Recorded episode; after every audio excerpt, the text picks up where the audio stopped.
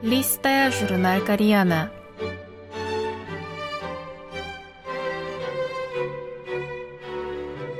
Дорогие радиослушатели, в эфире Листая журнал Кореяна.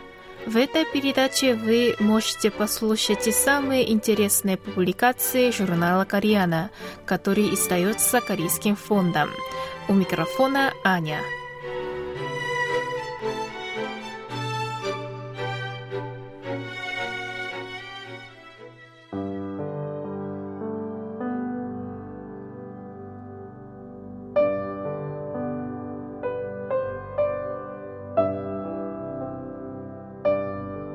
Правдивые воспоминания о 1990-х. Часть вторая.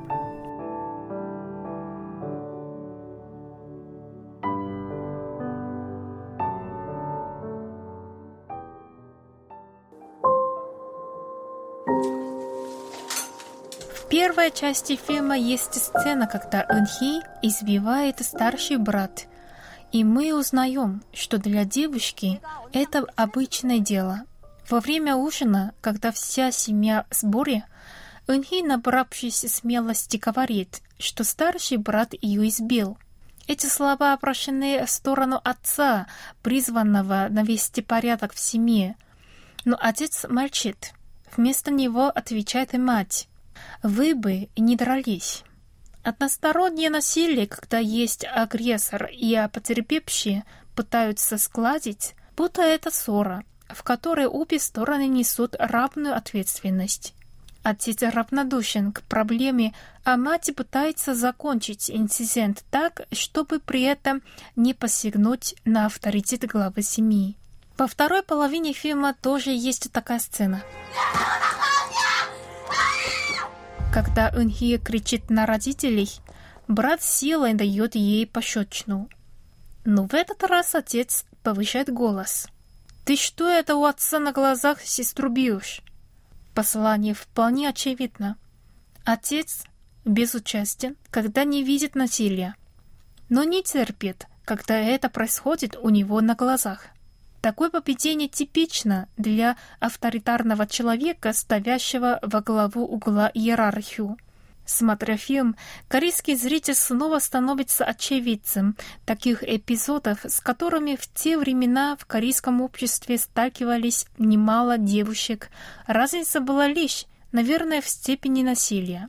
Однако они молча ходят в школу, но делятся переживаниями со своей лучшей подругой, Йонгджи, учительницей в районном хагоне.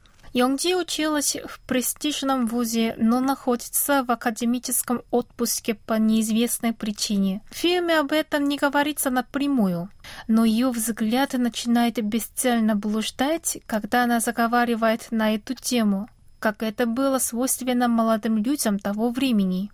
Боевой дух корейского студенческого движения начал затухать в первой половине 90-х годов. Унхи, которая нашла в Йонгди родственную душу, спрашивает у нее.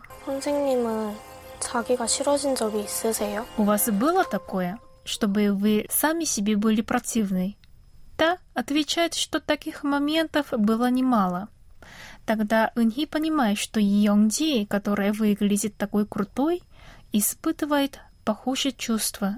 Пусть ситуации у них совсем разные – ее страдающей душе приносит утешение не то, что ей посочувствовал взрослый человек, которым она восхищается, а сам процесс, когда можешь поделиться горестями с тем, кто находится в подобных обстоятельствах.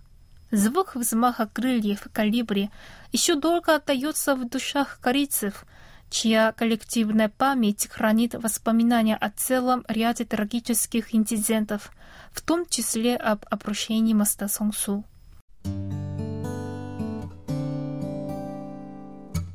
В 1990-е годы Корея, наряду с продолжившейся демократизацией, переживала ренессанс массовой культуры.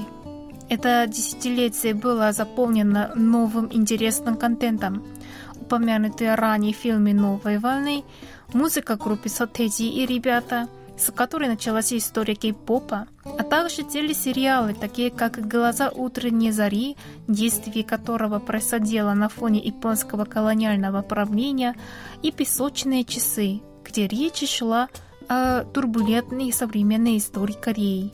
По этой причине в последнее время один за другим появляются продукты массовой культуры, в которых с ностальгией воспоминают тот период. Типичным примером являются сериалы «Откликнись 1997», «Откликнись 1994» и «Откликнись 1988». Кроме того, популярные хиты того периода набирают миллионы просмотров на YouTube и переживают новый расцвет. 다만 나쁜 일들이 닥치면서도 기쁜 일들이 함께한다는 것. Но в «Калибре» вспоминает 90-е годы иначе и задает вопросы зрителя. А какими были вы в то время? Были ли вы полны надежд? Кем вы были в школе? Тем, кто бил или тем, кого били? Какие уроки мы вынесли из обращения моста Сунсу и последовавшего спустя несколько месяцев обращения торгового центра Сампун, унесшего жизни более 500 человек. В недавнем прошлом, примерно в то время, когда учительница Йонгджи, должно быть, поступила в институт, кинематографистов бросили в тюрьму за тайную съемку фильма, критикующего власти. Видя сейчас, как фильм, создатели которого честно вспоминают наше прошлое, оказывают теплый прием во всем мире. Я, рассказывая о нем, испытываю гордость.